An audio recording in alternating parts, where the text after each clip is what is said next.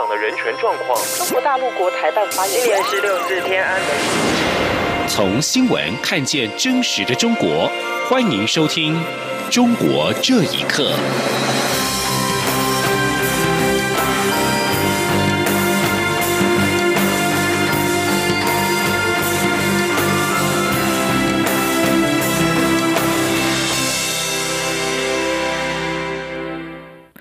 各位好，欢迎收听《中国这一刻》。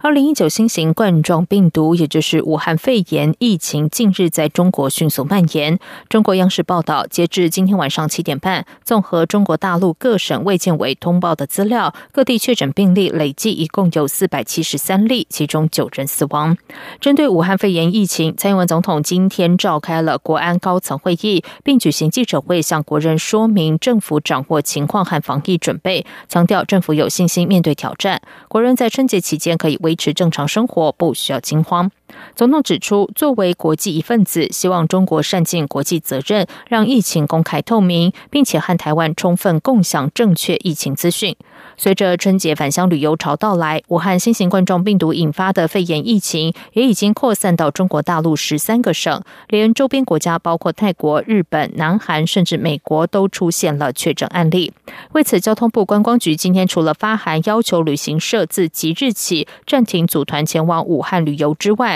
也要求地接社暂缓接待来自武汉的陆客团，违者将依法开罚。记者吴丽君报道。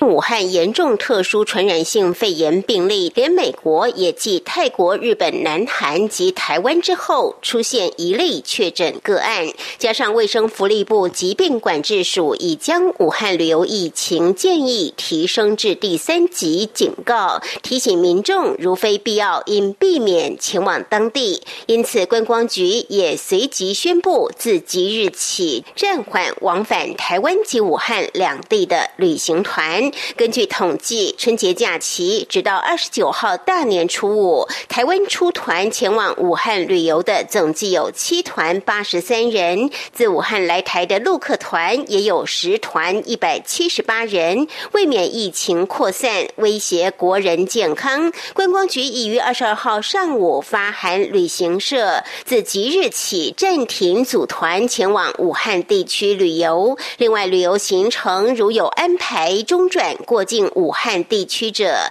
也请旅行社调整变更行程。此外，经过协调，观光局业务组组长刘世民也在二十二号下午证实，已发函接待武汉旅游团的台湾地接社暂缓接待。他说：“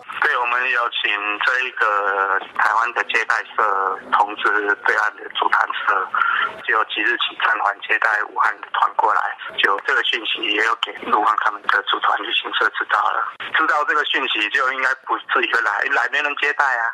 刘世民指出，若有业者违法出团或接团，将依发展观光条例第五十三条，有损害国家利益的情形，处新台币三万到十五万元罚还。至于暂缓期间，先到春节假期结束为止，届时再视疫情发展及疫情指挥中心防。防疫情形，决定是否要解禁。中央广播电台记者吴丽君在台北采访报道。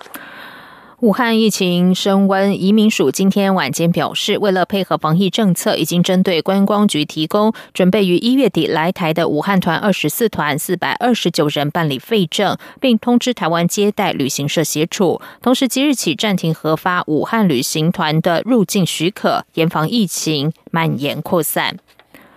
中国武汉新型冠状病毒疫情有全球扩散的趋势，世界卫生组织将于瑞士日内瓦时间二十二号召开紧急疫情委员会。台湾是唯一有境外移入个案却没有获邀与会的国家。对此，中央流行疫情指挥中心今天表示遗憾。指挥中心发言人、机关署副署长庄仁祥说：“虽然台湾不是世界卫生组织的会员国，但相关资讯还是能够互通有无。而这次因应武汉肺炎临时召开的紧急委员会议，台湾确实。”无法在第一时间取得资讯。庄仁祥进一步表示，台湾其实有很好的防疫经验，未能参加对国际防疫也会有遗憾。另外，虽然我方无法在第一时间拿到会议资讯，但会委请参与会议的有台专家分享资料。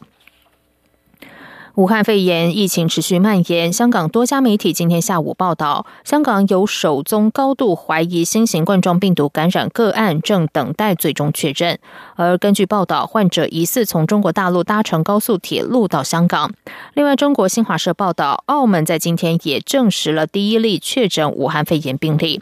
中国国家卫生健康委员会今天在记者会上表示，新型冠状病毒透过呼吸道传染，并且有可能已经发生突变。由于今年春运已经开始，中国官方防疫措施却在这两天才开始应对，疫情传播风险和防控的难度都增大。有民众表示，不少人早就已经回乡过年，当局的防疫措施效用不大。请听以下的报道。新型冠状病毒引起的肺炎从中国武汉往外扩散。中国疾病预防控制中心主任高福二十二号表示，病毒的来源很可能是武汉华南海鲜市场里销售的野生动物，而病毒可能变异并往外进一步扩散。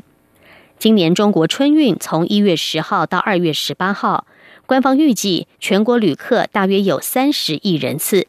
同时，武汉爆发新型冠状病毒肺炎，当局这两天才开始实施防疫管制。广州市民黄永祥接受自由亚洲电台访问时表示，不少人早已经回乡过年，当局的防疫措施效用不大。加上当局之前大幅删除在各个网络平台的疫情相关讨论，试图掩盖疫情的严重性，让民众没有警觉。这几天公布了有关消息，可能是当局觉得无法再掩盖疫情的严重性。黄永祥说：“今年过年比较早，很多人都生意难做，都已经走了。据我所知，我问了很多，包括武汉、包括其他城市的朋友，他们在街上很少看到人戴口罩。当局一向的心态都是以维稳的心态去对待这种病毒啊，对待这些事件。”到最后无法掩盖了，所以他才爆发出来。过去几天，武汉肺炎确诊病例从零星几个人激增到了数百人，但这些只是官方对外公布的数字。有不愿透露姓名的湖北居民受访表示，随着这几天官方公布疫情资讯，从不会人传人到会人传人，已经让民众开始担心。目前在武汉已经买不到三层口罩，连最普通、最薄的口罩也从原本大约三十元一盒上涨了十倍之多。央广新闻整理报道。而根据香港电台报道，中国爆发的武汉肺炎疫情，口罩出现迫切需求。上海传出超市口罩价格一天上涨一倍的异常情况，目前上海正在严打抬高物价行为。而另外，总公司位于日本仙台市的一间生活用品大厂，因为接获全日本各地药局业者追加口罩的订单，因此被迫在农历年前赶工生产。日本放送协会 NHK 报道，这间日本生活用品大厂平常都在。设于中国的自家工厂生产口罩，再出货到日本国内药局。往年口罩订单大概都在春天的花粉症季节增加，但进入本周后，订单就突然比上周同期激增了三倍。就算跟去年流感肆虐同期相比，今年的订单也增加了两倍。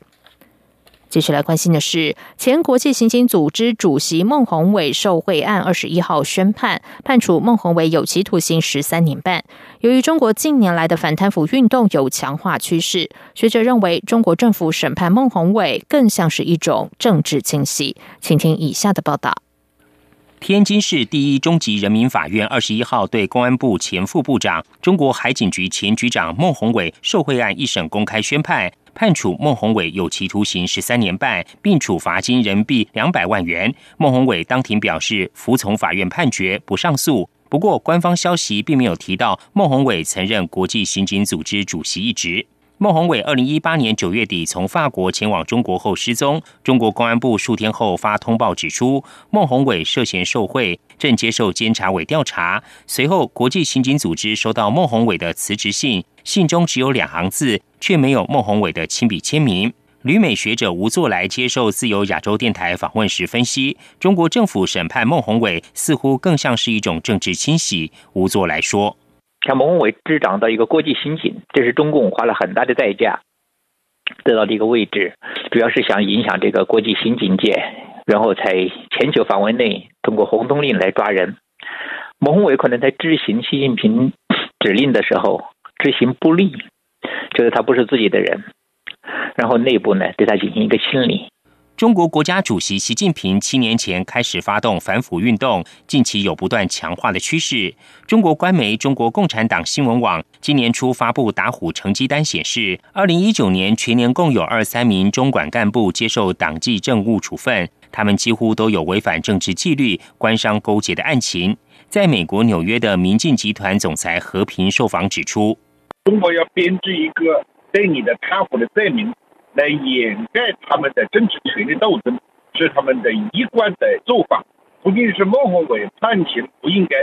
几乎所有的贪官判刑都不应该，原因是他们都没有得到公正的审判，他们的案件都没有得到公正的这样一种辩护的过程。和平补充，由于落马的中共官员们掌握了不少政治秘密，共产党不希望在审判过程中泄露这些秘密。或者披露更多涉案的政治人物，因此采取残酷手段，迫使官员按照内部要求认罪和不上诉，来换取家属的安全或利益。央广新闻整理报道。美国第一家孔子学院——马里兰大学孔子学院，近日即将关闭。从二零一四年以来，美国已经有二十九所孔子学院相继关闭。学者表示，孔子学院被怀疑是中国政府在海外收集情报的工具，关闭孔子学院是迟早的事。请听以下的报道：